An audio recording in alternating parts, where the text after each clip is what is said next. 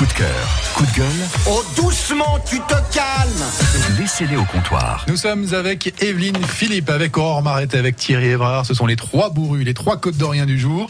Et on va partager maintenant avec eux leur coup de cœur ou leur coup de gueule, leur humeur du moment. On va commencer avec vous, Aurore. Bah, très bien. Alors Ouais. moi, je vais vous parler d'une personne Ok.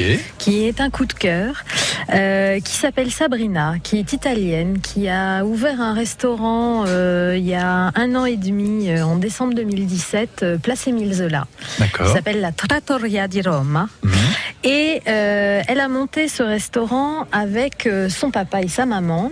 Ils sont tous venus d'Italie pour créer ce restaurant. Son papa, euh, alors je, je ne sais plus lequel est, est égyptien, lequel est tunisien, mais c'est un couple qui ne s'était jamais fait naturaliser euh, en Italie. Ouais. Donc euh, ils sont arrivés en France.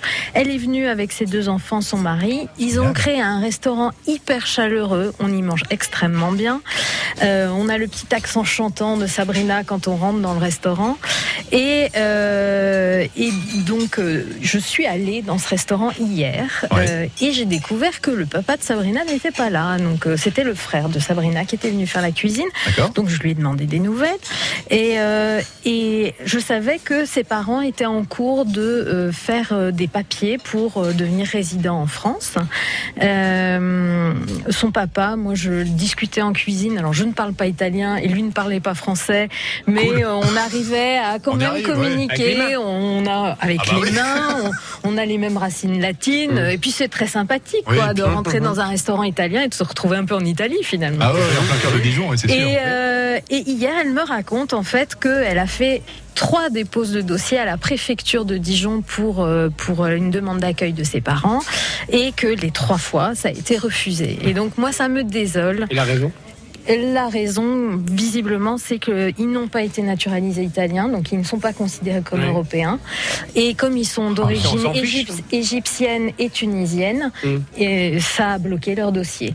Et donc, euh, bah, je trouve ça dommage. Voilà, je voulais en parler parce que je trouve ça dommage des gens qui sont entreprenants, Oui, oui, t'as qui créent quelque chose de chouette euh, dans notre ville, Ouais. euh, qui font fonctionner l'économie. voilà. Et ben, j'avais envie de dire, je trouve ça pas juste. Et c'est vrai que Sabrina, à juste titre, me disait, bah, je viens de déménager dans un appartement plus grand pour que mes parents Mmh. aient leur chambre, qu'on puisse vivre tous ensemble. Mes deux enfants pourraient, euh, quand je m'absente, que Mmh. parce que la restauration c'est Mmh. un métier Mmh. difficile, on est quand même absent sur de longues heures. Elle dit, moi j'aimerais pouvoir me simplifier la vie, que mes parents euh, soient là pour s'occuper de mes enfants quand je suis pas là le soir.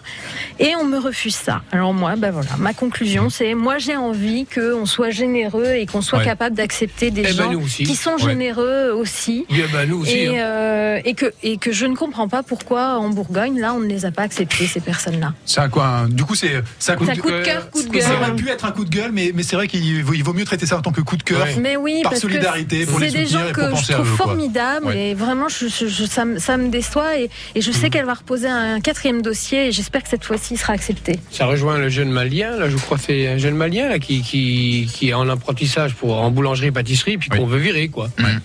On est logique, on est très logique en c'est ça. France. Il y a des- il y a des fonctionnaires vraiment qui, qui vont pas bien. Bah oui, mais bon, c'est comme ça. Pour l'instant, hein, c'est comme ça. fiche. Voilà. Merci en tout cas pour ce beau coup de cœur alors. Trattoria di Roma, c'est ça? Trattoria, Trattoria di Roma, place Ok. Émile Zola, ouais. Eh ben, on ira faire un tour, c'est Ouais, promis. ouais. Il y a un coup de gueule qui accompagne ça ou tout va bien? Ça s'arrête là. Moi, je voilà, c'est tout ce que j'avais à dire. Parfait, merci Aurore. Est rodin. Ok, euh, Thierry laisse sa place à Evelyne. Alors Evelyne, on vous écoute. Alors, un petit, un petit coup de gueule qui va être assez rapide parce que je sais pas si on parlait de clocher justement. Est-ce que vous avez entendu ces derniers temps Il n'y a pas une semaine où on n'entend pas parler d'une histoire de quelqu'un qui ne supporte plus le clocher, euh, euh, les cloches qui sonnent, euh, voilà, et qui le dérangent le matin ou le week-end, etc. Ou les coqs. L'autre, c'est les oies ou c'est les coqs. etc. Et moi, j'ai entendu un jour un, un agriculteur ou un paysan, mais euh, qui simplement disait, mais alors à ce moment-là, restez en ville, enfin dans votre coin, ne venez pas à la campagne, parce que c'est aussi, ça fait partie de la vie de tout le monde, même si effectivement on a moins, euh, sans doute, de, de la possibilité, enfin, de, de, de se faire réveiller par une cloche, enfin, ce qui servait vraiment à une époque, parce que les, les paysans c'était leur repère et parce que voilà, c'était l'heure du lever, c'était l'heure de, de, de traiter euh, les animaux. Mais enfin, qu'est-ce que c'est que ces personnes qui ne supportent pas, comme ça, euh, des bruits qui sont en plus, bon, allez, euh, une cloche, ça va durer combien de temps euh, C'est, c'est- moi, je, je trouve ça incroyable que tout maintenant est prétexte pour ne plus supporter rien, et puis euh, presque faire des procès pour essayer de, de gagner, voilà. Et des, ça, ça- ça sera bien le jour où on vivra dans une vie, euh, une ville silencieuse, une campagne silencieuse avec Ouais. plus rien. Enfin, franchement, ça, ça rime à quoi? Ça sert à quoi son charme. euh, bien entendu, bien moment-là. Entendu. Mais euh, j'allais dire que les vieux grincheux s'isolent quelque part et puis c'est tout. Hein? Voilà. Cassez-vous, les vieux grincheux, là. Oh là là. Ou alors vous venez, venez au Café des Bourrus à la limite, mais. Ah non, ah non, ah non, ah non, non, Bah non. si, quoi. Tout, tout Non, non, a le droit il y a- de dire ce qu'il pense ici. Non, non, on a le droit de râler, mais on a bon esprit quand même, mais on reste positif, voilà. Et puis un petit, un petit coup de cœur pour là, juste une information que j'ai eue euh, il n'y a pas très très longtemps de quelqu'un qui s'appelle Lionel Steinmetz, euh, qui euh, a eu une idée que je trouve intéressante, c'est-à-dire de rendre euh, accessible à certaines personnes qui en ont, qui en expriment le besoin, euh, l'envie, c'est-à-dire de parler de leur vie, de vouloir, euh, c'est surtout des récits autobiographiques, et qui ne sont pas, qui n'ont pas la possibilité d'écrire, parce qu'ils soit ils ne savent pas écrire, soit parce que euh, ils ne peuvent pas le faire, et qui a eu l'idée via une plateforme téléphonique ou internet d'écrire pour eux. Voilà, de leur permettre de raconter leur vie, pourquoi pas de diffuser après, d'imprimer ou d'éditer. Et c'est- public. Oui, quelque part, il s'est allé un petit peu plus loin parce qu'il s'est aperçu que on avait aussi d'autres besoins qui là on, nous permettaient de changer de génération peut-être. Et euh, quand vous êtes à un mariage, un baptême et que vous avez des discours à faire et que franchement vous savez pas trop comment faire et, et pour l'assistance parfois il faut bien dire on trouve ça un peu hum, pas facile d'écouter quelqu'un pendant un quart d'heure. Eh bien d'écrire pour eux ces discours, le discours pour un mariage d'un témoin ou d'un un baptême, un petit en forme oui, voilà. Ben moi, je trouve ça sympathique parce que ça permet effectivement de rendre accessible à tous Ouais. une envie qui est de communiquer ou de faire partager, tout simplement, soit un c'est- bout de sa vie, soit l'expérience ou la vie des autres, mais quand on ne sait pas trop comment s'y prendre. Et Voilà. ça se démocratise beaucoup d'ailleurs, les écrivains publics. On en a ici régulièrement. dans autour cet de la esprit, table. oui, oui. Au, au Café des Bourus, il y a Zib et Plume, etc. Dans, Ouais, dans y a, il y a- il y a- il y a plein de monde aussi. Mais là, il c'est- suffit, aussi, qu'on- voilà, il suffit simplement de, de téléphoner, c'est-à-dire ils récoltent les informations par téléphone. Donc c'est peut-être moins contraignant aussi. euh, voilà, Ok. c'est tout. Très bien, merci pour ce beaucoup de cœur aussi, euh, Evelyne. Thierry, c'est à vous maintenant. ça y est, on va s'amuser. Ouais. Non, j'ai un coup de gueule et puis Ah, un, ça- un tiens, coup de cœur qui est un hommage aussi à quelqu'un après. Allons-y. Euh, le coup de gueule, c'est, ça concerne un mot qui s'appelle un mot qui se pardon, solidarité. Ok, Je commence à en avoir un peu marre qu'on mette ce mot-là à toutes les sauces. ok. Quand l'État crée des impôts, tu regardes, moi je suis général des entreprises, et il met toujours solidarité au bout, comme Ouais. si on ne l'était pas déjà assez. Et je suis d'accord de l'être, hein, d'ailleurs, entre parenthèses. Mais faut pas me prendre pour une bille.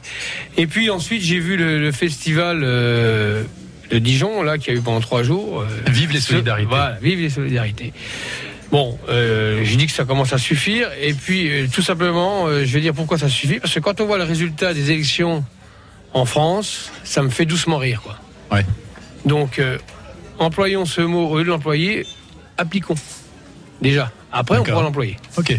Donc, c'est un coup de gueule. Je- arrête- peu- arrêtons de nous mettre le mot solidarité, que ce soit les politiques ou d'autres, à toutes les sauces. Trop galvaudé, quoi. On sait Ouais, plus. trop on- galvaudé. On sait plus ce qu'il signifie Jean finalement. Brel disait le mot je t'aime a été tellement pillé, tellement qu'il ne voulait plus rien dire. Et je pense qu'il a, il a pas tort. Et donc le mot solidarité, arrêtons de le, le traîner dans tous les sens, quoi. Ok, Voilà.